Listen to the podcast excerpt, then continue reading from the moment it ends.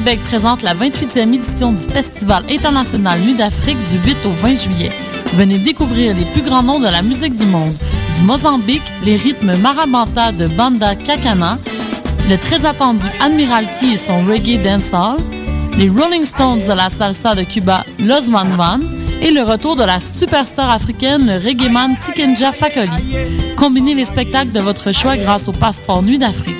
Pour plus d'informations, www.festivalnuitdafrique.com. Vous écoutez Choc pour sortir des ondes.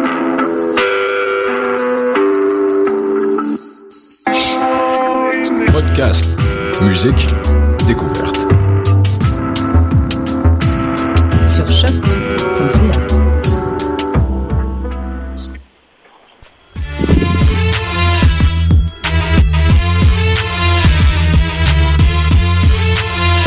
Sans frontières, l'alternative foot. Bienvenue, bienvenue à Soccer sans frontières, votre rendez-vous football sur les ondes de choc.ca avec vous Sofiane Benzaza. Bienvenue à l'édition du 16 juillet 2014, édition Gold de Bois, Coupe du Monde 2014. Welcome, welcome, welcome, bienvenido. L'équipe Soccer sans frontières est au complet. On a au téléphone direct, en direct de Paris, Julien. Salut Julien. Salut la team, salut, est-ce que tout le monde m'entend bien? 100% bien, 100% bien. Ok, j'ai juste un petit message à passer à ma team du cabaret parce que il y a beaucoup de, d'auditeurs hein, qui nous écoutent même à Paris. Donc voilà, petite team du cabaret au futur papa, euh, c'est tout. Le message est passé. Merci de Paris, merci de Paname pour le support. La team AC, ça fait tout complet. On a Raphaël Larocire, spécialiste de tout. Salut Raphaël. Salut, spécialiste de tout. Exactement. Comment ça va? Ça va bien, ça va bien. Excellent, excellent. Réginald Joseph euh, au service de Sa Majesté. Salut Reg. Salut, ça va? Ça va, belle chemise Reg. Merci. Excellent. C'est, euh, dis pas la marque parce qu'il ne paye pas, mais euh, si tu peux me donner une recommandation où l'acheter, ce serait bien. Quoi. Elle est belle. Juste avant tes vacances, pas de souci. Excellent, excellent. Et puis, euh, on, a, on a un invité en studio pour la deuxième fois, ou la troisième? Deuxième. Deuxième. On a Philippe Hammerling. Bonjour, bonjour. Ouais, bonjour, bienvenue. Toujours un plaisir de venir euh, discuter foot avec tout le monde ici. Avec, avec le sourire. Oh bah écoutez, euh, toutes les raisons sont là. hein. Toutes les raisons là, la Deutsche Nationalmannschaft est champion, de la coupe- champion, champion du monde pour la 80 fois. On va en parler. Et tout de suite, on y va pour du 100% foot. Soccer sans frontières, l'alternative foot.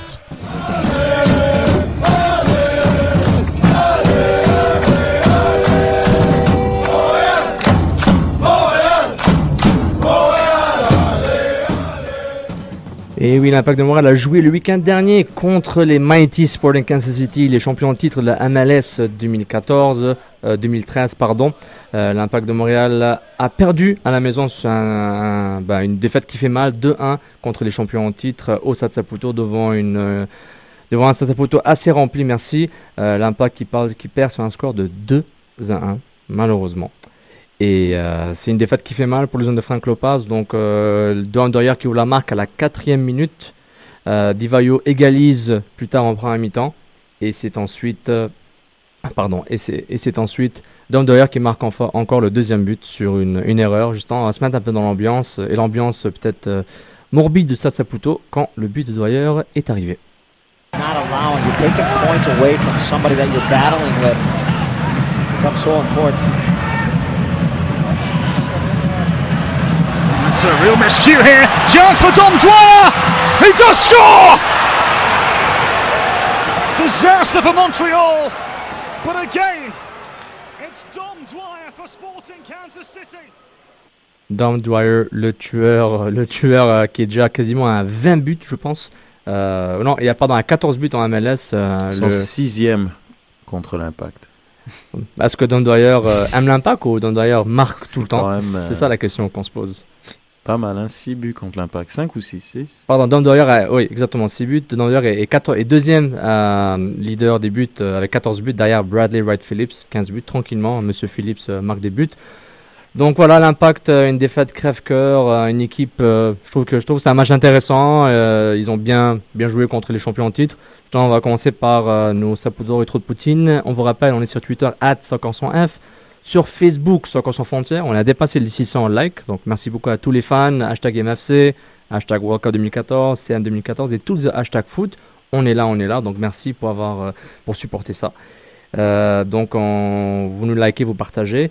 Et on va commencer avec notre hashtag, nos hashtags préférés au pluriel. Saputo d'or, trop de Poutine. Monsieur Philippe, euh, vous voulez donner votre Saputo d'or et trop Poutine de ce match? Saputo d'or, excusez-moi, bonne question.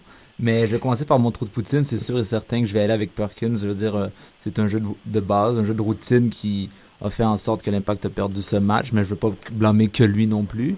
Euh, Saputo d'or, euh, bonne question. Mais écoutez, je vais y aller avec, avec simplement Divayo. Je veux dire, il était temps qu'il débloque. Puis ensuite, bon, c'est fait, c'est fait. Puis on continue comme ça. On va espérer que ça va aller bien pour les prochains matchs.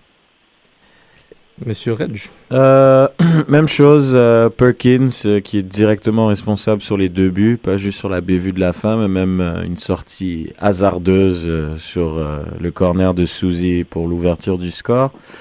Donc Perkins qui commence comme l'année dernière hein, à être très moyen, à un mauvais moment de la saison, comme même Julien en avait parlé il y a deux ou trois émissions de cela.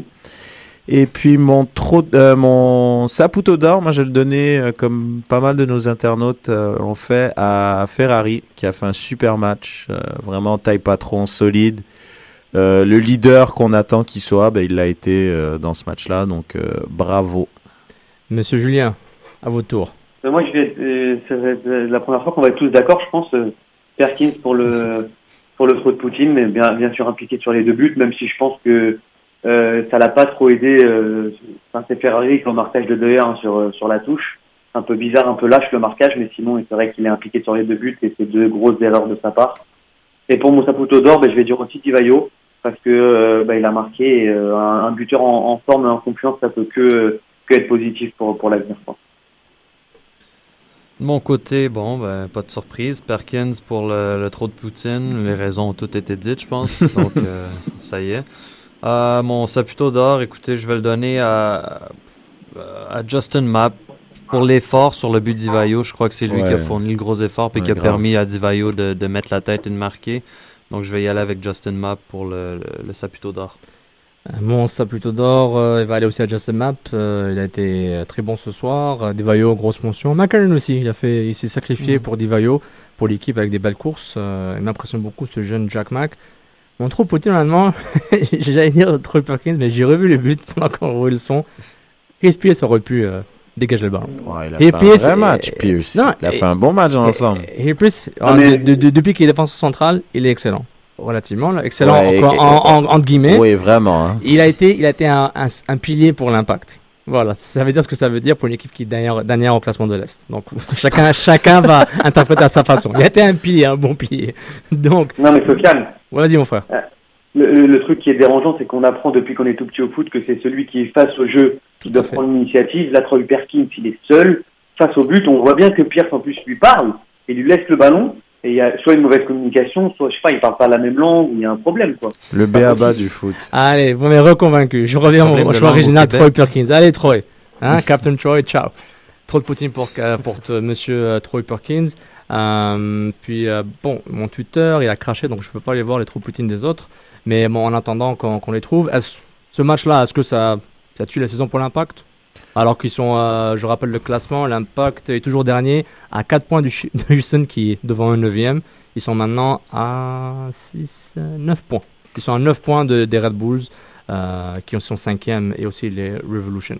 Donc est-ce qu'ils arrêtent? C'est bon? On arrête la Bah, je sais pas, je pense que euh, Ferrari a quand même dit une phrase qui est un peu, euh, qui est assez importante. Il a Ah, dit, le philosophe. Hmm. Ouais, mais j'ai aimé. C'est, il dit, bah, c'est à cause de ce genre de choses qu'on est dernier. Et il a pas tort. Je veux dire, c'est un peu Mm. dommage. Je pense que l'impact méritait. Dans les trois matchs qu'ils ont fait contre euh, Sporting KC, les, les deux autres fois, ils se sont pris des gifles, complètement dominés par le champion en titre. Là, ils ont quand même rivalisé. Et je pense que le nul n'aurait pas été démérité. Et voilà, une autre erreur d'inattention des vétérans de l'équipe. C'est surtout ça qui inquiète qui cause un, un gros deux points à l'impact. Donc, euh, ouais, ça commence à devenir compliqué pour la fin. là. Philippe, euh, il rentre à la maison? Ben écoutez, je trouve ça un peu dommage dans le sens que euh, à chaque semaine, on cherche des nouvelles solutions, on va chercher des nouveaux joueurs, puis comme il dit, les vétérans, ils, ils commettent des erreurs qui coûtent des matchs. Alors, c'est quoi qui va arriver la semaine prochaine pour les prochaines, euh, prochains mois d'ici la fin de la saison? Est-ce qu'on est baisse les bras ou je sais pas ce qui se passe? Est-ce que la semaine prochaine, on va avoir encore des nouveaux alignements aussi? Est-ce qu'on va avoir encore quatre nouveaux défenseurs? Euh, je me demande vraiment ce qui va se passer de ce côté-là. J'aimerais pas être dans la peau de Klopas en ce moment parce que je trouve que c'est, dommage pour les jeunes, c'est dommage pour les vétérans, c'est dommage pour les fans. Ça, touche toute l'organisation. Puis on, se demande si c'est quand qu'on va pouvoir sortir de cette torpeur-là qui fait en sorte qu'on on coule au, en bas. Excellent. Ouais, Raph, c'est- ce qui est dommage, c'est que c'est des matchs qui sont, tu sais, un peu comme le match de Chivas juste avant, c'est des matchs qui sont à leur portée. On sent que l'impact peut tirer quelque chose de ces matchs-là. Ça s'échappe sur une bévue, donc ça veut pas dire que. euh, Je veux dire, c'est dur à croire qu'à chaque match, on va perdre le match sur une petite erreur en fin de match, mais en ce moment, c'est ce qu'on c'est ce qu'on voit, donc c'est- c'est c'est un peu difficile à, à évaluer, mais j'ai pas l'impression que ça c'est- c'est quelque chose qui va se poursuivre. C'est une erreur comme ça qui, qui, qui se fait en classique en fin de match, mais je vois pas pourquoi ça se commettrait à chaque, à chaque match. Là. Julien, tu voulais ajouter ou... Ouais, non, en fait, je, je rebondis sur ce que dit Raph, c'est que il reste beaucoup de matchs et moi, je, je suis un peu de l'avis de Red. Je trouve que ça fait un mois et demi maintenant que les que l'équipe est quand même montée en puissance et euh, je sais pas si vous vous rappelez, mais c'est un peu la, la différence de la saison dernière où on arrivait à gagner des matchs qui étaient ingagnables. Là, on en perd parce que alors c'est imperdable, mais bon, je veux dire, là, il reste quand même euh, 15 matchs. Alors si on on prend la saison dernière où on a fait, je crois, les 10 ou 12 derniers matchs euh, non gagnés. Là, si on gagne les 10 ou 12 derniers matchs, ben, on sera qualifié pour les playoffs. Donc, euh, je- T'es ambitieux, mon pote. Hein non, mais non, mais ce que je veux dire, c'est que en fait, les, les, les saisons se suivent et bon, elles se ressemblent pas, mais en même temps, il y a beaucoup de mieux quand même. Là, on a, ça fait euh, trois, quatre émissions qu'on est en monde et on souligne quand même le mieux de l'équipe. Il y a un 11 type qui se dégage. Il y a plein, il y a, il y a des promesses quand même. Il y a, il y a, il y a, Romero qui revient, qui est, bah, qui est, c'est un nouveau joueur, on va dire, hein, qu'on connaissait pas. Euh, Il y a, il y a Divayo qui recommence un peu à marquer grâce à Jack Mack qui lui met un peu de pression. Donc non, moi je trouve que je trouve qu'il y a des motifs de satisfaction, au contraire du début d'année où là, je, là franchement, euh, après les sept premiers matchs, je voyais pas comment on pouvait, euh, ne serait-ce qu'en gagner un. Mais ce qui me fait peur, moi, c'est que par rapport à l'année dernière, par exemple, il y avait encore euh, cette espèce d'effet surprise que l'impact pouvait procurer. Mais là, je pense qu'il est inexistant. Et en plus, les autres équipes, justement, elles montent. L'impact monte en puissance. Tu dis, ben, les autres. Quand je vois un Thierry Henry qui, en un match, il te met un but, trois passes décisives en marchant, c'est bon. Je veux dire, il y a Ouais, mais Régis, on parle pas de. Oui, oui, Ouais, mais non, là, ce qu'il y a, c'est juste, c'est vrai. avec. euh, T'es d'accord qu'il y a des équipes avec qui sont quand même assez proches. Il y, a- pas un trou énorme entre Montréal qui est dernier et la première place qualificative. Tu vois ce que je veux Non, dire? c'est sûr. Alors c'est sûr qu'il y aura les têtes de série, mais après il y a moyen de se battre au moins pour euh, pour les pour les euh, pour les barrages playoffs. Tu vois. Mais, mais les gars, à force de dire ils sont pas loin, ils sont pas loin, à un moment, 9 points devient 12, 12 devient 15, après c'est bon, on- on va jouer au golf. Mais ils perdent des points importants et ils arrivent pas. ils perdent des points importants et ils arrivent pas justement à combler cet écart qui. Dès à chaque Ouais. fois, ouais, l'écart il, il, il rétrécit. Puis après, ils perdent un match bête, ils prennent un but dans les derniers instants, c'est comme à Chivas. Ça, c'est. Ouais, puis à chaque fois que ça arrive, c'est la concentration puis la confiance qui prend un coup. Ouais, donc, ça, c'est donc là, il faut, faut rebâtir là-dessus le prochain match. On a, on n'est plus confiant, on a perdu notre concentration en fin de Mhm. match. Ça va nous prendre on encore un recommence un, autre- peu à zéro.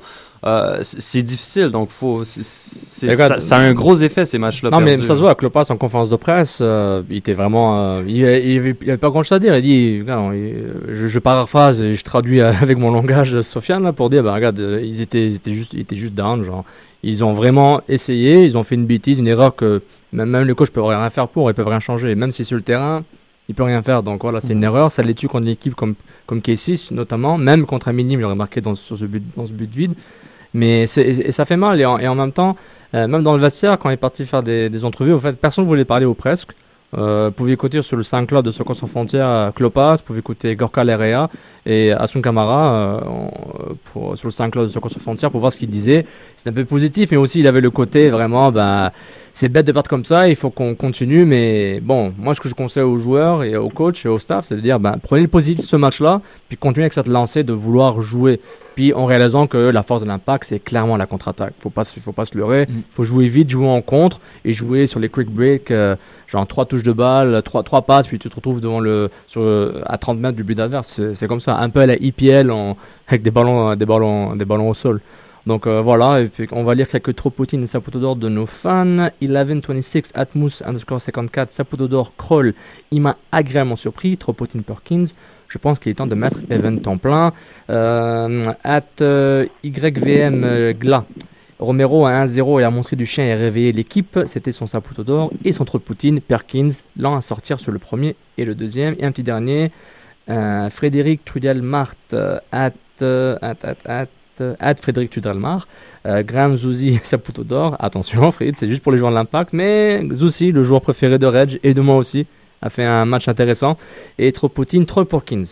Bon, on a parlé de Gorka Larrea, on a parlé euh, d'autres joueurs, puis je pense que c'est le moment de voir euh, les notes d'un certain Réginald Joseph pour nous expliquer les, les autres faits du match à travers ses notes.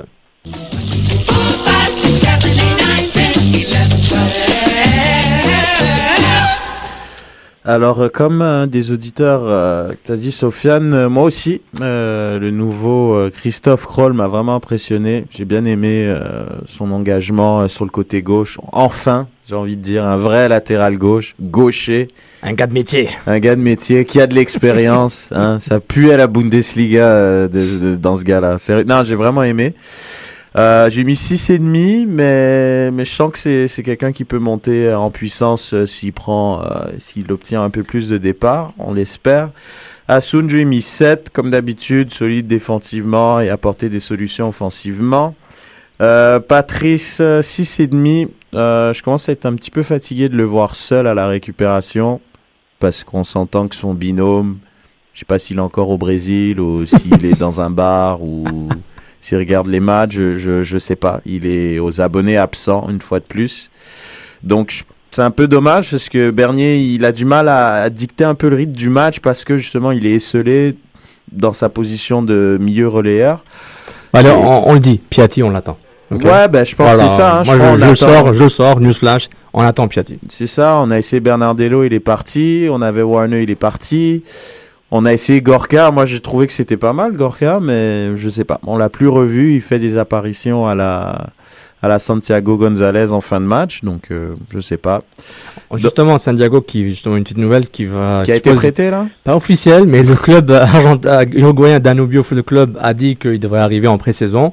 Mais bon, on dirait que l'impact n'a pas officialisé si c'était un prêt ou pas, mais c'est une question de temps, supposément. Donc, euh, un super recrutement sur ce coup-là. Et Felipe, donc 5, toujours titulaire à, ma grande surprise. Mais par contre, euh, avec le retour de Issei, euh, Nakajima et euh, de Nyasi euh, aussi, euh, donc je pense que ça va. L'étau commence à se resserrer pour le Brésilien qui aura un peu moins de cartouches. Euh, Romero 6,5, c'est moins bien que les matchs précédents, mais ça reste encore très supérieur à ce qu'il faisait l'année dernière. Donc euh, Romero bien, mais peut un petit peu mieux faire, c'était pas mal. Et puis Jack Match, je l'ai trouvé un peu effacé dans ce match, à moins peser euh, qu'à son habitude, mais bon, Beasley, Colin, c'est du solide, c'est compliqué. Donc euh, désolé Jack Max, c'était pas c'est pas un match pour toi, c'est trop costaud derrière. euh, désolé. Donc voilà les notes pour ce match-là. Excellent, excellent. Donc, euh, bon, il avait, avant de passer à la Coupe du Monde, euh, je pense qu'on avait euh, une annonce de euh, la saison de soccer. C'est en version Coupe du Monde plus U20 Ouais, ouais, féminine. Donc, la sélection est sortie pour l'équipe Team Canada Mhm. des femmes. Donc, Raph, tour à toi. Ouais, ça commence sous peu. Il reste, si je me trompe pas, ça commence début août, le 5, le 5 août. Ça se termine le 24 août, cette compétition-là. Coupe du monde U20 féminine au Canada. Euh, Il y a plusieurs joueuses canadiennes qui ont été sélectionnées. Je les nommerai pas tous, mais à souligner euh, Kadesha Buchanan en défense centrale, qui a déjà une quinzaine de, de, de- sélections avec l'équipe senior. Donc ça, ça va être vraiment un pilier pour cette équipe U20-là. Euh, également, Amandine Pierre-Louis, qui a très bien fait avec les équipes euh, U20, U17 dans le passé. Euh, même chose pour euh, Valérie Sanderson aussi, que je crois euh, elle a une coupe de sélection aussi avec l'équipe senior. Donc c'est quand même une sélection canadienne respectable qui peut faire, bon, jusqu'à la finale, c'est- peut-être visé un peu loin, mais Andrew Olivieri avait dit on, sort de notre groupe, puis après ça on peut surprendre. Donc je crois que c'est ce que cette équipe-là peut, peut faire. Je crois qu'ils peuvent sortir de leur groupe, effectivement. Excellent. Puis justement, tu parlais de, il y avait des, pour euh, le, le- pardon, pour la- le côté montréalais, le Canada va jouer le 12 août à 19h contre la Corée du Nord. euh, à Montréal. Euh, les autres matchs à Montréal, il y a le Brésil-Allemagne, les femmes. C'est Mhm. du niveau, c'est du. euh, on parle de des équipes du dernier carré au quart de le- finale. Montréal a une coupe de bons matchs, là, sérieusement. c'est- pas mal. Nouvelle-Zélande, Paraguay. Ouais. France, Costa Rica. La France, euh, très forte dans, dans la, la ligue professionnelle féminine, donc ils ont toute une Mhm. équipe intéressante. Euh, France, Nouvelle-Zélande, hein, le marketing a compris. Et Costa Rica, Paraguay. Il fallait mettre un match qui a par rapport, donc Ouais, voilà. puis on a, on, a, on a plusieurs matchs de la, de la phase d'élimination également, si je me trompe pas. Donc, euh, Montréal va quand même avoir de quoi d'assez intéressant pour, euh, pour les partisans ici. Excellent. Donc, euh, vous, nous suivez sur Twitter, Facebook, on aura des nouvelles par rapport à ça. On salue euh, l'ami de l'émission Pamela O'Neill euh, qui travaille à, la- à- à FIFA pour FIFA Canada, pour l'action Canada de Soccer, notamment pour euh, la, la- pour l'organisation de, de la Coupe du Monde U20 féminine. Donc, euh, excellent, excellent travail à Pamela et un bonjour de toute la team. Donc, messieurs, je pense que c'est It is time. Ah, pardon, Fantasy MLS. Ben oui, donc je pense qu'il était time de mettre le jingle Fantasy, mais je l'ai pas. Donc, Reg, la Fantasy MLS est à toi. Oh, il n'y a pas de jingle. Non, non, le, le fichier n'est pas là. Désolé. C'est pas grave, c'est pas grave. Donc, euh, grosse, euh, grosse, grosse, grosse semaine pour euh, un dénommé Thierry Henry qui a fait trois buts, comme j'ai dit tout à l'heure, euh, trois passes décisives et un but, quasiment en marchant. hein, C'était assez fabuleux euh, comme performance. Donc, 40 points si vous l'avez mis capitaine. La grosse performance au cage, Sean Johnson, a.k.a. PK Subban, a fait une très grosse performance. Un penalty arrêté, un clean sheet, 7 arrêts, donc pour 16 points. Donc pour un gardien, c'est énorme. Et puis euh, Dom Doyeux, le bourreau donc euh, de l'Impact, avec euh, deux buts comme d'habitude, euh, donc euh, solide pour lui. Je rappelle le classement, si je le retrouve, ça sera pas bien long. Ouais. Donc le classement inchangé, Gatineau euh, SC toujours premier, euh, Yannick Leclerc, excellent sélectionneur, mais attention, euh, les autres se rapprochent, il a 1242. Miguel Bourges de No Name Team à 1215 et Tian Hare de Nick Schellabarger, pardonne-moi la prononciation de ton nom, euh, 1178 points. Euh, la team SSF a un petit peu baissé. Euh, RAF 24e, 988, hein, 64 points euh, dans la Je m'en dernière. viens- je m'en viens sommet, Hein, là. mais là, là j'ai fait une grosse journée, moi. 30, 30, 30e, Ah hein, ouais. je m'approche. À 11 points de toi, j'ai fait 82. Euh, sinon, je crois qu'on a aussi Sofiane. Tu veux ta position? Oui, s'il te plaît, vas-y. Oui, ok. Donc, euh, t'es 70e. Ah, il est sur la feuille? Ouais, il est sur la, il est sur une des, ouais, il est sur la feuille. Attention, 70e. les gars, attention, j'arrive, là. Il fallait imprimer la feuille. Ouais, ton c'est- nom était dessus.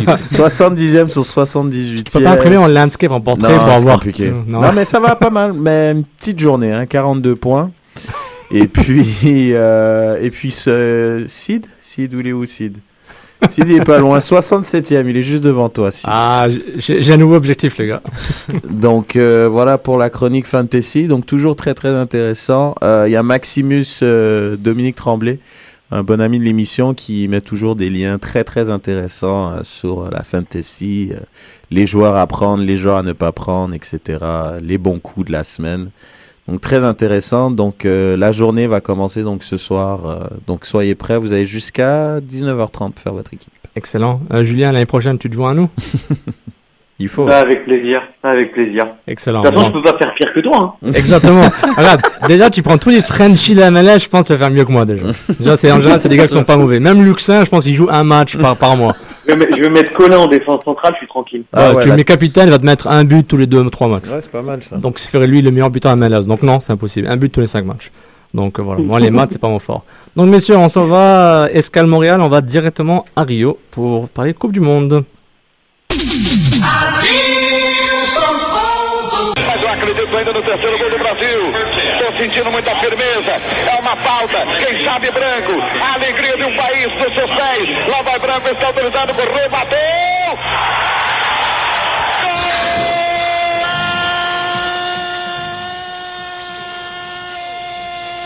Fulaninha se foi na toada do amor, embarcou sem medo de cair. Sem nenhum passe, todo o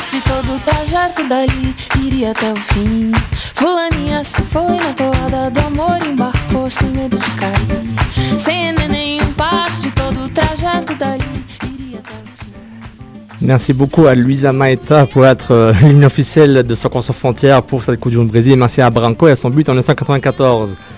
Euh, et oui, messieurs, mesdames et messieurs, la Coupe du Monde est finie. L'Allemagne est championne du monde après une victoire 1-0 contre l'Argentine sur le plus petit des scores, Mario Götze, grâce à un but d'artif de ce grand prodige de Borussia Dortmund qui est maintenant avec le Bayern de Munich depuis un an. Qui, euh, et grâce à ce but-là, l'Allemagne est sacrée pour la quatrième fois de son histoire championne du monde. Seulement 4 fois la manne quand même. C'est difficile d'être champion, mais euh, t'as l'impression qu'ils sont tout le temps là, tout le temps là, puis ils gagnent jamais. Donc euh, euh, ils gagnent jamais récemment, je veux dire, mais donc euh, c'est excellent pour l'Allemagne. Euh, on peut même dire que Götze, qui est le symbole de cette nouvelle Allemagne, de cette jeune Allemagne, euh, celui qui était formé à Dortmund, hein, les histoires, il incarne la jeune génération de joueurs qui arrivent. Il évolue dans les c'est un joueur très technique et c'est vraiment marrant. Je trouve ça vraiment une petite belle histoire qu'il remplace Klose, qui est devenu le meilleur buteur de l'histoire de la Coupe du Monde, en Coupe du Monde, pour marquer ce fameux but. Un très beau but sur une passe de Andrea Schurle, le super sub. Euh, pour se mettre un petit peu dans l'ambiance, avant de passer à notre tour de table des débats SSF, on va se mettre euh, au diapason de ce but euh, avec un input un peu oriental. Ah, très mauvaise qualité, c'est pas grave.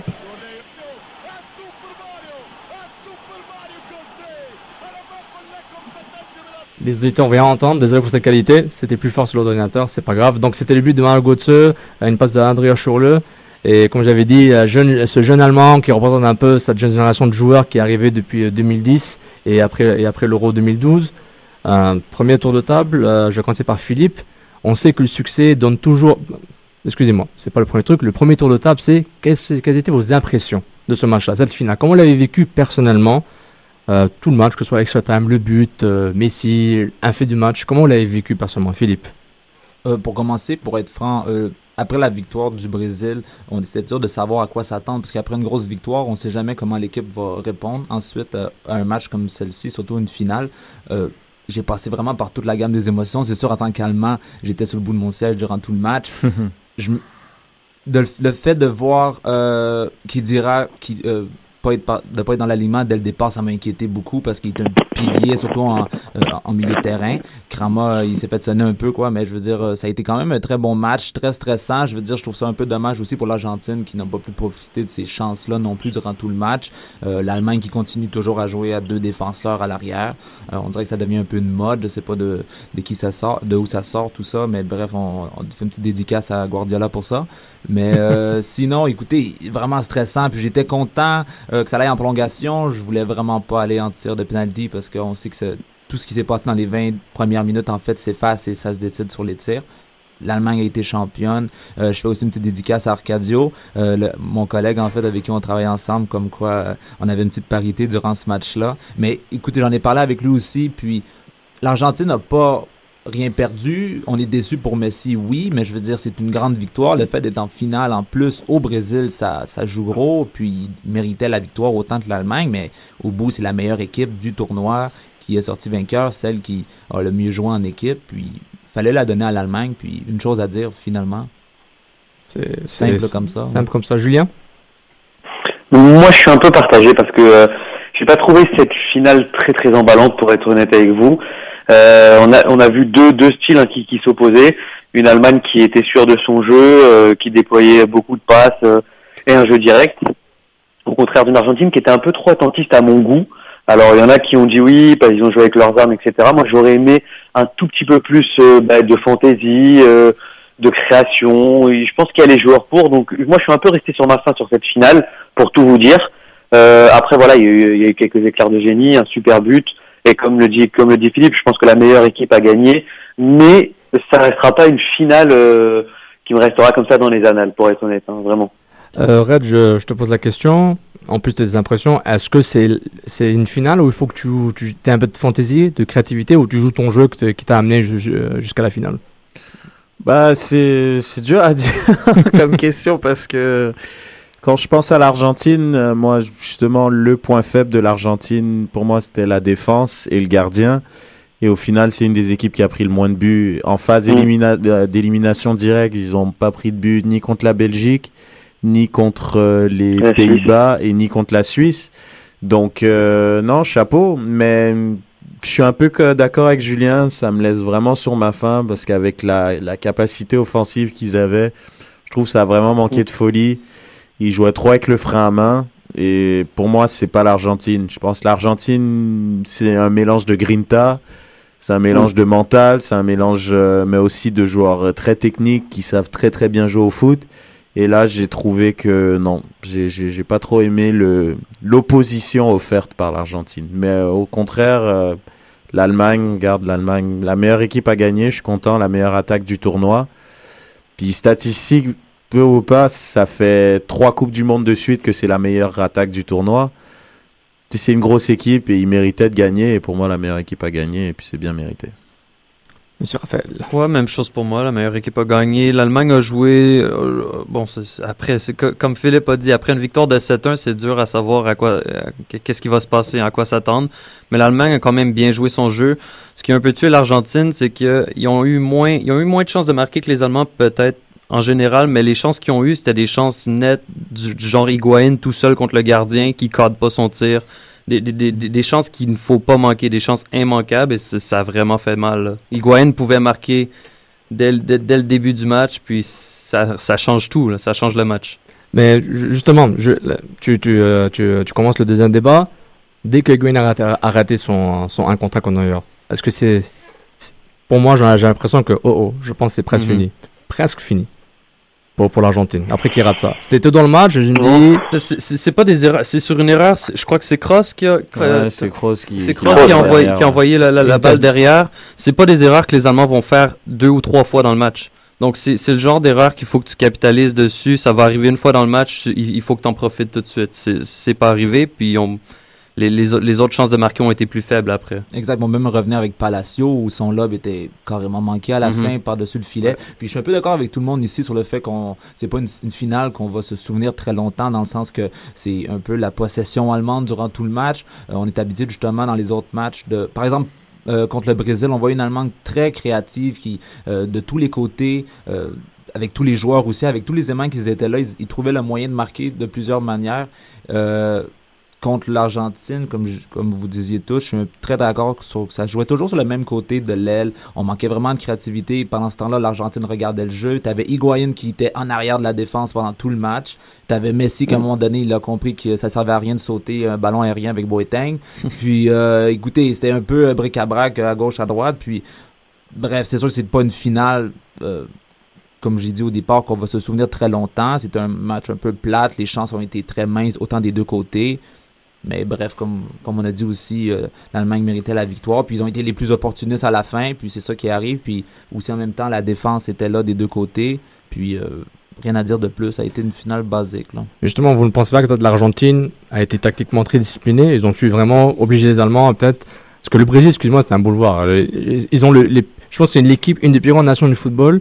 Et elle avait les pires milieux défensifs pour tous les, tous les jeux de notre équipe. Mais les pires. Et ça, même pendant avant la Coupe du Monde, même pendant la je dis, ok, ça va je gérer suis quand je suis ça va gérer. complètement d'accord. C'est pas les pires euh, sur papier, c'est pas du tout les pires. Je veux dire, Luis Gustavo, c'est un des meilleurs. Tu demanderas même à Philippe, à Wolfsburg ce qu'il fait. Non, mais c'est un des Non, meilleurs. non, à son Luis Gust- poste, oh, pas- ok, on va, Merci. on- ok, on va, on va, je, je vais, euh, je, je, je Bah, vais- t'es dur de dire que c'est Non, non, non, moi, c'est, je- vraiment, c'est, une erreur de ma part. Tactiquement, c'était le, le, le pire trio de milieu défensif pour une grande Ah ouais. nation. Mais ils sont arrivés en demi-finale. C'est une grande équipe. Mais je trouve que tactiquement, c'est vraiment, je trouvais que vraiment que les joueurs étaient vraiment morts. Mais je pense que c'était un match spécial contre l'Allemagne. euh, C'est un match qui va être oublié au niveau du football par rapport à les leçons du football. On va pas apprendre ça. On va apprendre ce qu'il ne faut pas faire. euh, du côté du Brésil, mais l'Allemagne, ils étaient en réussite 100%. Mais moi, je trouve que l'Argentine, avec, on va parler après, l'excellent et grand Mascherano, ou Mascherano, je sais plus comment, je sais plus comment prononcer, et il a- je trouve qu'il y avait une grande différence. Et la défense, avec, avec Garay en défense centrale, c'était c'était pas la même chose que jouer contre le Brésil, ou même contre l'Algérie, ou même contre, euh, contre la France. Même C'est si la France, c'était un match plus serré. C'est sûr, mais après, je pense qu'il n'y a pas. C'est difficile de comparer les deux parce qu'on se dit le Brésil, il y a cette obligation de donner du spectacle, donc le Brésil va s'ouvrir. Ça c'est de Mm. 1, de 2, l'Argentine, elle joue pas, euh, elle joue pas sur ses terres, donc du coup elle n'est pas obligée d'ouvrir le jeu et d'offrir un spectacle. Et en plus c'est une finale. En finale, seule la victoire compte, peu importe comment tu l'es, tu, tu, tu la gagnes. Donc c'est pour ça, moi, je me dis, ils ont, ils étaient pas dans cette obligation de faire le jeu. Mais pour répondre à ta question de tout à l'heure sur Higuaín, si le match était terminé, je sais pas, un des meilleurs gardiens du tournoi, voire le meilleur pour certains, tu lui donnes confiance. Si tu arrives devant lui comme ça, tu te chies dessus, tu n'arrives même pas à la cadrer. Quel message que tu envoies à l'autre équipe, tu vois ce que je veux dire? Moi, j'aurais aimé justement Higuain, un aussi grand buteur comme lui, il se retrouve dans cette situation-là, qui précipite sa frappe et qui la met à côté. Parce qu'il y avait du temps en Il y plus, avait... Non, non, moi je trouve c'est un message que t'envoies à l'Allemagne. Ok, ils sont en train de flipper. Donc, on l'a échappé belle cette fois. On a, eu, on, a fait, on a fait une grosse connerie. Je crois que Rose était très content qu'elle soit passée à côté. Mais après, je me dis, l'Allemagne, je pense, elle a, elle a pris en confiance. Puis ils se sont dit, avec le banc qu'on a en plus, parce que c'est ça la force de l'Allemagne. T'en sors un, celui qui rentre, il est tout aussi fort que celui qui est sorti. C'est exceptionnel. Je veux dire, tu permets de mettre un, un maestro comme Götze sur le banc, un Schürrle, comme t'as dit, Joker de luxe. Je veux dire, c'est quelle équipe est capable de faire ça à part l'Allemagne? Donc, je pense qu'ils étaient vraiment en confiance, puis ils se disaient que le but allait venir. Ils espéraient vraiment avant les prolongues, pour ce que qu'a dit Philippe, je suis d'accord. Mais je pense que le but allait venir et finalement il est venu. Et puis, bon, on va revenir à l'Allemagne, peut-être un topo un peu plus général. Philippe, je vais commencer par toi. Bon, comme on a tous dit, la victoire donne raison à tout le monde, le succès donne raison, toujours raison ou presque. Imaginons dans un scénario X, l'Argentine gagne. Et l'Allemagne se retrouve avec une génération, avec deux, une génération et demie, deux générations de joueurs depuis, euh, depuis la, la fin de l'ère Balak. Euh, sans titre, est-ce que cette Allemagne-là aurait, été décrétée comme loser euh, ultime ou quand même une grande nation, hein, une grande nation de football, une grande équipe de football, mais juste qu'ils n'ont pas eu de chance? Oh non, si, si la- il, y aurait, eu une défaite contre l'Argentine, euh, les Allemands auraient été crucifiés dans tous les journaux, dans tous les médias. Ça aurait été euh, la. Je ne pourrais même pas m'exprimer comme, comment, ça, comment ça serait passé en Allemagne, mais c'est sûr et certain qu'on n'était pas heureux. Euh, avec tout ce qui s'est passé depuis 2006, on pense à l'Euro, les Coupes du Monde, toutes les demi-finales, les finales que les Allemands ont perdues. On pouvait simplement pas se permettre d'aller chercher ça.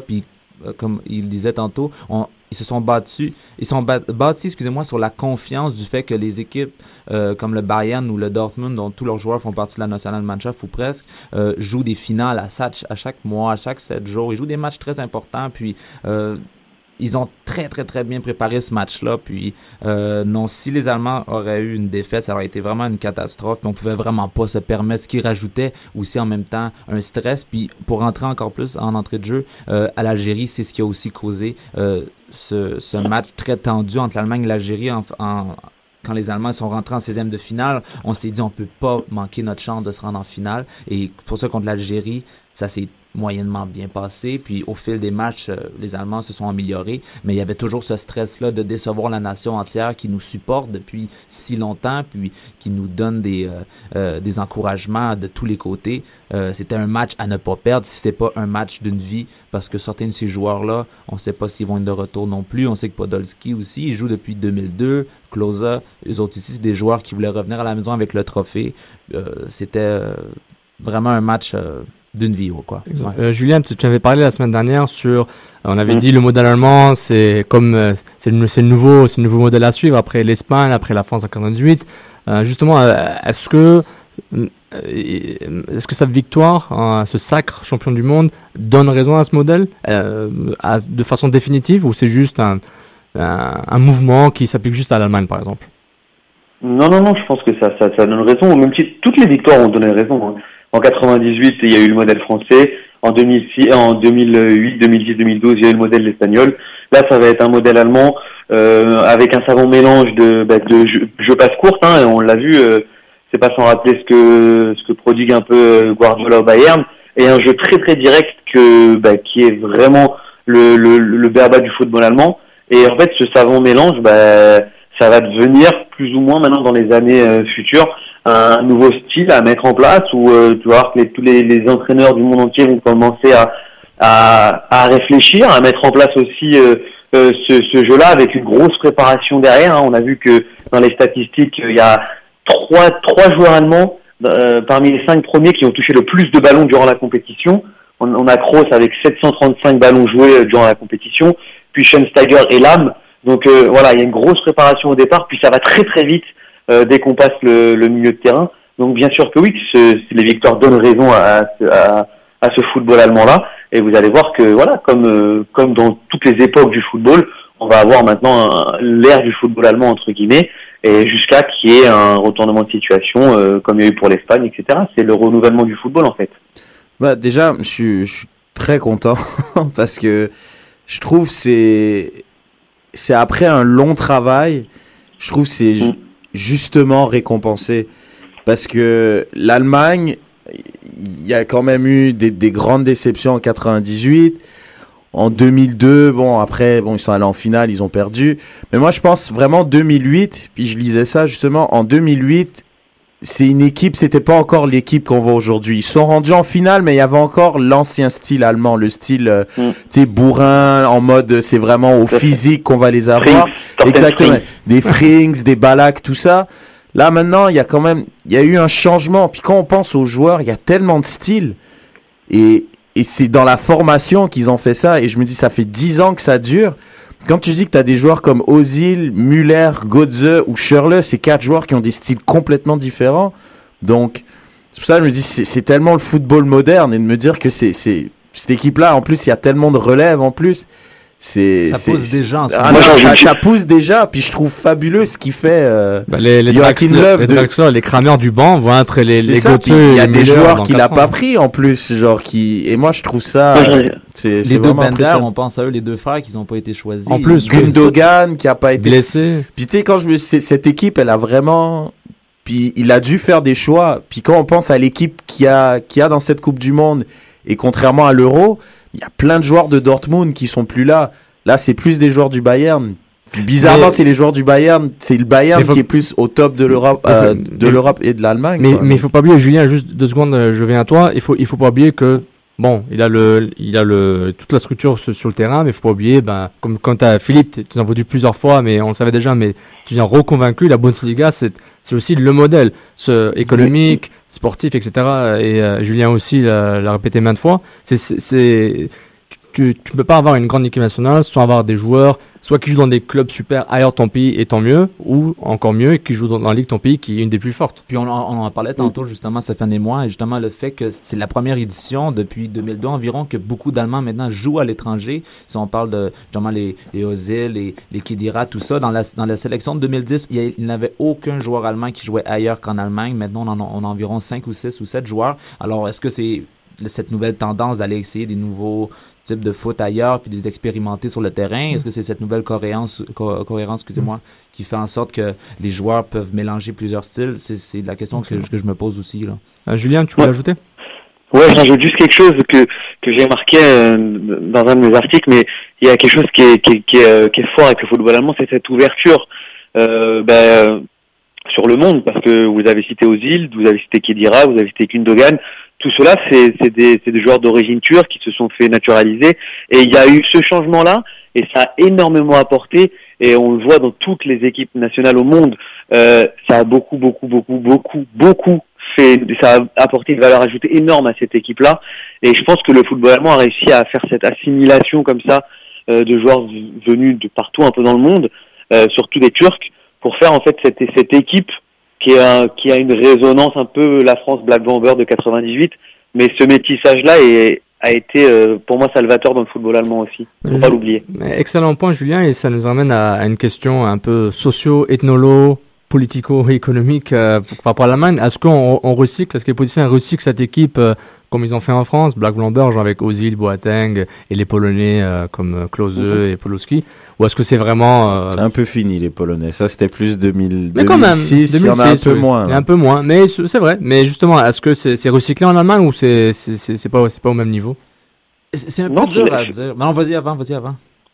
Non, non, non, vas-y, vas-y. vas-y. Ben en fait, c'est ça, c'est, c'est un peu les écoles de foot aussi où, où les enfants sont déjà entraînés très jeunes. Si on parle comme de Ozil qui a commencé euh, à Schalke à 4-5 ans, puis en fait, c'est, c'est un mélange de cultures. Les, les, les, les choix de joueurs allemands ou de, joueurs allemands naturalisés euh, sont là. Je veux dire, euh, il, il y a des choix à n'en plus finir et je peux même revenir sur le fait que euh, pourquoi Mustafi au lieu de Schmelzer, même question. Euh, c'est des, c'est des- ce genre de choix qui fait en sorte que les, Joachim Lowe, quand il regarde le- sa panoplie de joueurs, en fait, tous les joueurs disponibles pour qui, euh, avec qui il peut prendre l'équipe en charge, euh, il y a tellement d'opportunités, mais il prend, c'est sûr, naturellement, il prend les joueurs qui sont les meilleurs. Puis, écoute, si ça arrive que c'est un joueur qui est naturalisé ou bref, qu'il est né en Allemagne de parents turcs, etc., pourquoi pas? Moi, j'ai pas de misère avec ça. Je veux dire. euh, Mais, euh, et, et dans les journaux, il n'y a pas euh, un truc, la- les Turcs allemands sont les meilleurs, le- les Ghana allemands sont intégrés à l'Allemagne, il n'y a pas ce genre de message. Non, non. C'est, ils sont assumés qu'ils sont allemands parce que j'ai lu un article, Ozil, une entrevue avec Ozil avant la Coupe du Monde, il disait,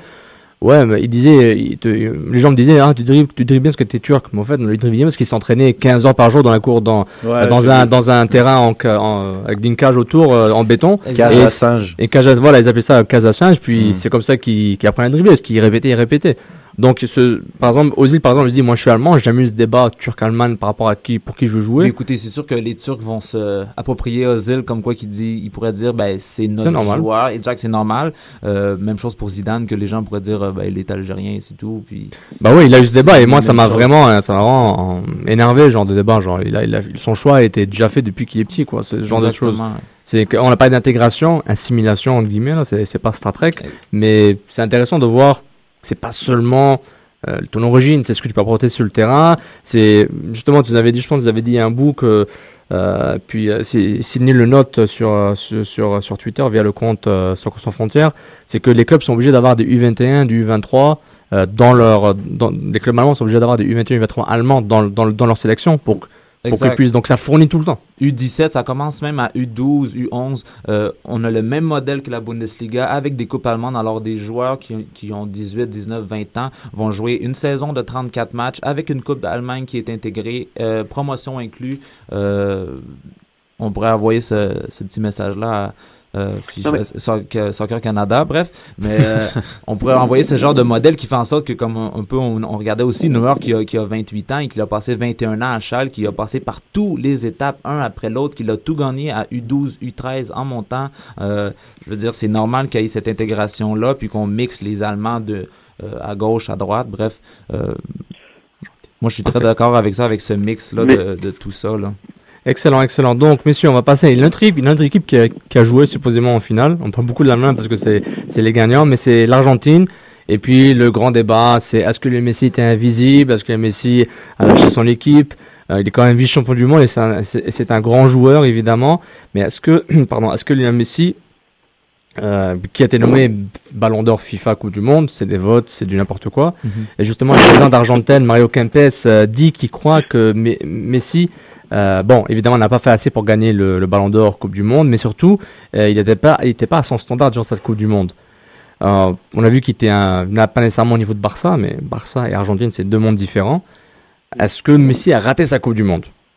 Il l'a pas raté, mais moi je pense qu'il l'a pas survolé non plus. Parce que je pense Messi, il a bien pris soin pour la première fois en 5 ans de bien attendre quand il est blessé plutôt que de jouer sur ses blessures. Il a raté quand même deux mois avec le Barça. Donc tu te dis, bah, il avait quand même la pédale douce avec le Barça. Donc je me suis dit, ok, donc il va être à 100%.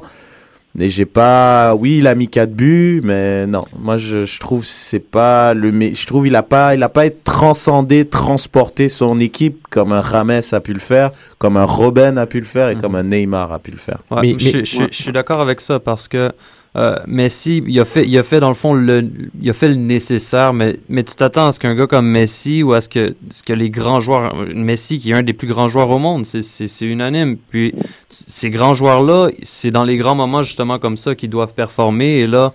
Euh, c'est- pas qu'il était absent, mais c'était euh, les, les résultats étaient pas là. Mais justement, est-ce que cette section d'Argentine est assez bonne pour qu'un Messi, ben, peut-être peut parce qu'on s'entendait trop de Messi et que Messi n'a pas pu livrer la marchandise, mais aussi peut-être l'Argentine n'était pas si forte que ça pour qu'on puisse voir Messi briller comme il brille, au Barça. Moi, je pense à ça aussi. Moi, je pense que peut-être que quand ils ont des attaquants de classe internationale entre guillemets, mais qui, euh, euh, sur sur un terrain n'ont presque rien fait. Higuain, Agüero, euh, Palacio, Maria. moi, moi, bah, Di Di Maria, en fait, Di Maria, si c'était en finale, je pense, ça aurait changé la donne pour les Bah Allemands. oui, bah oui. Mais Ça moi, a été avec ça, avec Marcherano, ça a été le meilleur joueur euh, de l'Argentine mais dans juste ce tournoi. Mais, Mais, mais est-ce que c'est un l'Argentine gros était. manque. Mais l'Argentine, elle, elle, elle, elle est arrivée en finale. Ils ont écrit une nouvelle histoire, de- une nouvelle page dans leur histoire, parce que c'est depuis 90, ils n'ont pas fait une finale. Et à chaque fois, ils se font éliminer des groupes, ils sortent des huitièmes, ils sortent des quarts, ils se tapent tout le temps l'Allemagne, ou. euh, ouais, l'Allemagne deux fois. chemin en- tout tracé, moi je trouve. Moi, je, moi je l'avais dit, moi je l'avais dit. Honnêtement, là, quand j'ai vu, Oui. quand ils sont, quand ils ont fini premier de leur groupe. Puis on le sait à l'avance, évidemment, parce qu'on a fait tous nos prédictions Oui. euh, sur différents sites. Et ils avaient un chemin tout tracé. Affronter la Suisse, c'était pas difficile. Ils l'ont rendu difficile, mais bon, ils ont gagné un zéro. Après la Belgique, pour moi, c'est une équipe qui, peut-être à l'Euro, ça va être une grande nation, mais c'est une équipe qui est bourrée de talent, mais sans aucune expérience. Après, ils avaient un gros match à sortir, c'est en demi-finale. C'est contre les Pays-Bas. Ils l'ont sorti. Donc, pour arriver en finale, moi, je trouve, c'était vraiment pas le chemin Oui, mais ok, ce que je veux dire? si le chemin était facile, si le chemin était dessiné, qu'on le voyait à l'avance, ça avait l'air facile, mais c'était compliqué quand même, et qu'ils ont un gars comme Messi et les autres joueurs. Là, ça aussi. Moi, euh, j'insiste sur Messi. On en parle beaucoup trop, mais j'insiste au fait pour dire il y a d'autres joueurs qui étaient là, qui étaient excellents. On a parlé de Mascherano, Garay, Di Maria, Mhm. mais il y a eu des carences. Et, et peut-être Il y a eu des carences. Où? Parce qu'en défense et au milieu de terrain, comme Marcherano, ils ont fait leur boulot. Mais justement, il, si Après, il a des carences peut-être en- pas mis dans des, dans des dispositions comme il est. Ou après, on, on peut venir à une conclusion hyper simple. Quand il n'a pas de ballon de Xavi Iniesta, ben, gars, il va pas mettre autant de buts qu'avant. C'est, c'est, il reçoit pas les mêmes ballons. Marcherano, il va faire son boulot de récupérer. Di Maria, il va faire son travail comme il peut de créer et de provoquer. Mais après, essayer de calquer le modèle du Barça depuis 5 ans et le mettre sur euh, l'Albi Celeste, ça fonctionne pas. Puis on l'a vu. Puis même des joueurs comme Higuaín, il marque avec Madrid, il marque avec Naples, il arrive là, c'est pas pareil. Hig- euh, Agüero, c'est des machines à but, ils arrivent là, c'est pas pareil. Donc c'est c'est soit la formation, soit le coach, je sais pas. Puis nous, on le voit même aussi quand on regarde justement les matchs au Barça, tout ça. On voit la façon que le- les matchs ont disputé, que Messi joue. Euh, Joachim Lowe avait dit avant le match, on a un plan pour Messi. Et on a vu durant tout le match, Boateng a été sur lui, sur tous les ballons aériens. On était à 4-5 joueurs. C'était impossible pour lui de tirer d'une manière ou d'une autre parce qu'on avait ce, ce plan déjà prévu. Justement, on a analysé les matchs précédents. On a vu comment il joue au Barça. Et ici, il n'est pas dans son élément. Il est simplement absent. Il est transparent. Puis bref, c'est ça qui arrive. Mais, mais c'est un peu réducteur de juste réduire l'Argentine à seulement Messi. Non, c'est plus que ça. Mais ben, même dans mon équipe type, si on pourra les dire, il y a certains Argentins qui méritent d'y être. Messi, garde, c'est sûr qu'on va parler de Messi, c'est le meilleur joueur du monde. On en parle tout le temps. Même il gagne un trophée alors qu'il fait une Coupe du Monde pas en bois, mais bon.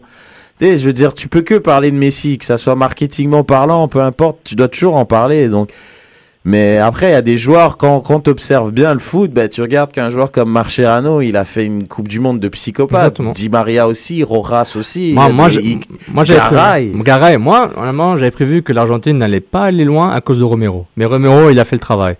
En même temps, il a été très bien euh, protégé par ce- il a fait une travail en de penalty, c'est là, il a rien fait de Voilà, ouf, là. Justement, moi, je m'entendais qu'entre euh, le match Belgique-Argentine, j'avais dit l'avantage à la Belgique parce que Courtois est là et Romero, et Romero est là aussi. Mais je, je peux donner tout le temps l'avantage au meilleur gardien que, que l'Argentine allait affronter. Bah, mais bon, une Coupe du Monde de gardien, donc c'était à ton, c'est- c'était légitime de ta part de faire ça aussi. Mais euh, donc ça, je, je me suis trompé sur le cas de Romero. puis, en tout cas, c'est très intéressant par rapport à l'Argentine. Juste pour finir, euh, est-ce que vous pensez que ce momentum va être bien pour les prochaines coupes du monde pour l'Argentine? Est-ce qu'ils vont, ils ont trouvé une petite formule magique et ajouté des, euh, des petites pièces Lego autour? Je pense pas. Il va toujours avoir le spec de Messi, moi je pense. Puis tant que Messi va être là, ils vont toujours faire en sorte que ça soit autour de lui que ça se passe. Puis à la prochaine Coupe du Monde, il aura 31 30 ans, je ou pense. 30, Ouais. 32 ans, je sais Ok. pas. Ça va être compliqué là. Il va avoir 30 ans, ouais, mais merci Raph. Et donc, je sais pas. Julien? Moi non plus, je suis, euh, je suis tout à fait d'accord avec Craig. Euh, Il y a trop de joueurs euh, qui arrivent plutôt sur la fin de carrière et j'ai pas encore vu de relève à proprement dit, même s'il y a des, euh, il y a des joueurs comme Rojo, comme Biglia qui, euh, qui étaient champions du monde au 20 ans, qui ont montré certaines, euh, certaines compétences, mais pour dans 4 ans, c'est beaucoup trop lointain. Il faudra d'abord voir quels sont les résultats en Copa América. Enfin voilà. Là, sur, en tout cas, moi, sur cette compétition, l'Argentine m'a rien montré et je me suis beaucoup plus ennuyé qu'autre chose en la regardant. Donc, euh, c'est compliqué pour moi. Moi, je vois les attaquants qu'ils ont. Je trouve que c'est pas normal que c'est pas une équipe qui est capable de produire assez de jeux pour euh, fournir des ballons aux attaquants. C'est pas normal. C'est pas juste ça, Sofiane. Avec Van Nistelrooy, Mackay qui marquaient chacun dans leurs règles respectives 30 buts, ça fonctionnait pas les Pays-Bas. C'est pas juste des neufs. Non, qu'il mais faut que t'aies. je sais, mais faut que une cohésion, des 10. Faut que t'aies un ensemble. tu Ça, vois. ça, ça, ça revient à, ça, ça revient en groupe, ça revient à l'entraîneur qui est capable de trouver la synergie, en tout cas. En tout cas, euh, Philippe, tu voulais ajouter sur Ben, l'Argentine moi, je crois qu'il y a un gros travail de construction à, à l'après-Messi parce que euh, le gardien, la défense, c'est jeune, mais euh, c'est vraiment à l'avant. Justement, il va, il va se passer quoi en, 2000, en 2018, en 2022, lorsque Messi, les Agüero, Di Maria, ils vont être vraiment euh, euh, 31, mature. 32, 33 ans. Et je veux dire, ça va être un...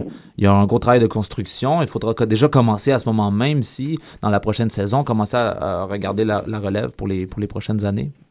Intéressant. Et euh, bon, on va compiler un peu notre, nos spéciaux Coupe du Monde. Euh, J'aimerais envoyer un questionnaire à l'équipe. Philippe, je ne l'avais pas envoyé, excuse-moi, mais on pourra le faire euh, on the fly. Le questionnaire Soccer sans frontières. Donc, euh, chacun, si vous pouvez nous donner votre match de tournoi.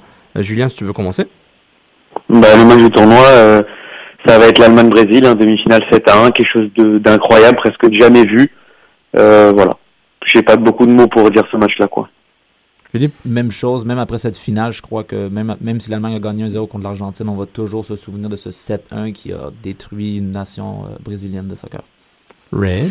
Euh, non, moi pour moi, euh, quand il y a qu'une équipe qui se présente, ça peut pas être le match de- du tournoi. Donc euh, moi pour moi, ça va être Ghana-Allemagne qui m'a vraiment, qui m'a donné tellement d'émotions ce match-là.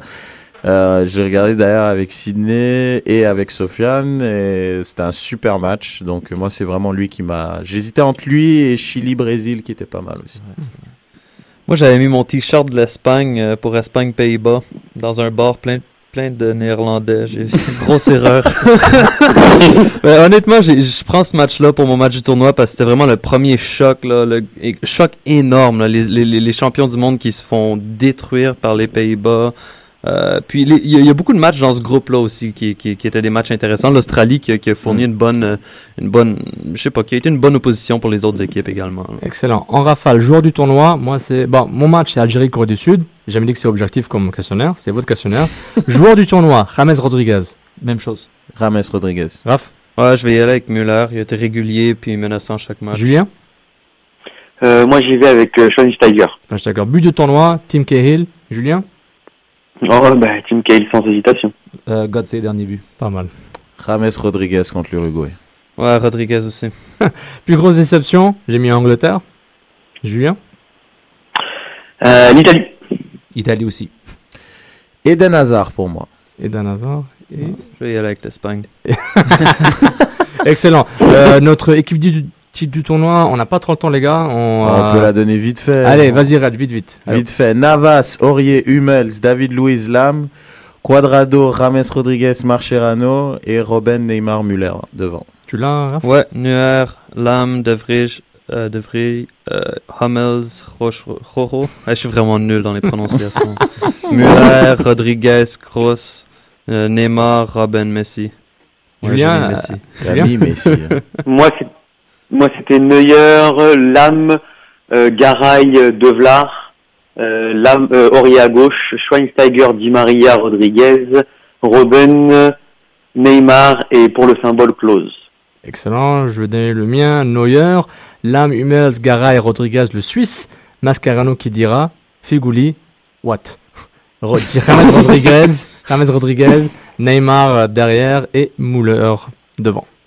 Moi, j'ai pas d'équipe 11, mais je fais une grosse dédicace au Costa Rica pour la, la Mhm. performance tout au long du tournoi. CONCACAF, respect Yes. Voilà, est tellement voilà, content, il est tellement content, c'est trop stylé. Excellent, excellent. Donc merci beaucoup de nous avoir écoutés. On conclut l'émission sur ça. Merci de nous avoir suivis pendant cette Coupe du Monde et, et euh, tout ce qui est autour de Coupe du Monde. Donc euh, l'équipe SSF version Coupe du Monde, on continue avec l'Impact de Montréal, la MLS, la FIFA, les- le Mercato, les ligues qui arrivent. C'est fou, c'est les transferts sont partout. Donc La suivez CONCACAF. la CONCACAF, évidemment, les Coupes du Monde, la Coupe du Monde du vin. Donc sur Facebook, sans qu'on s'en frontière, on a toutes les nouvelles pour vous, toutes les rumeurs, tous les débats SSF. Merci Reginald, Raphaël. Merci à vous. Raphaël, merci. Philippe, tu, tu reviens quand tu veux. Parfait, toujours un plaisir. là, les Allemands sont en vacances pendant six semaines avant la, avant la Ligue. Tu peux venir nous voir pendant Euh, six je, semaines. je pars la première semaine de août en Allemagne. Je pourrais toujours vous suivre euh, via Skype, peu importe. Excellent. On pourra discuter. Julien, merci beaucoup. le Direct en Paris, direct de Paris. Merci Pas encore, Julien. ça me fait plaisir. Merci, Génial. merci beaucoup. Merci de nous avoir écoutés sur Stitcher, SoundCloud et euh, iTunes et en direct sur choc.ca. Merci beaucoup et bon mercato et bonnes vacances. Ciao, ciao. Ciao. Soccer sans frontières, l'alternative foot.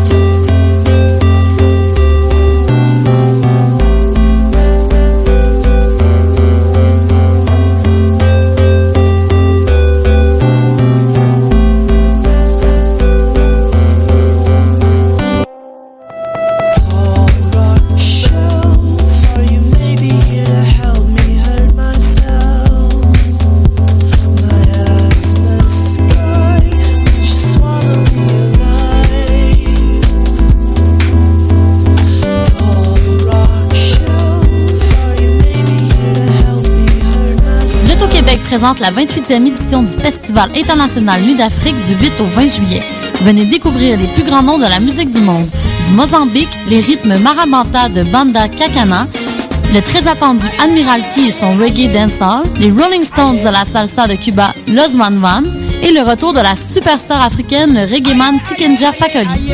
Combinez les spectacles de votre choix grâce au passeport Nuit d'Afrique. Pour plus d'informations,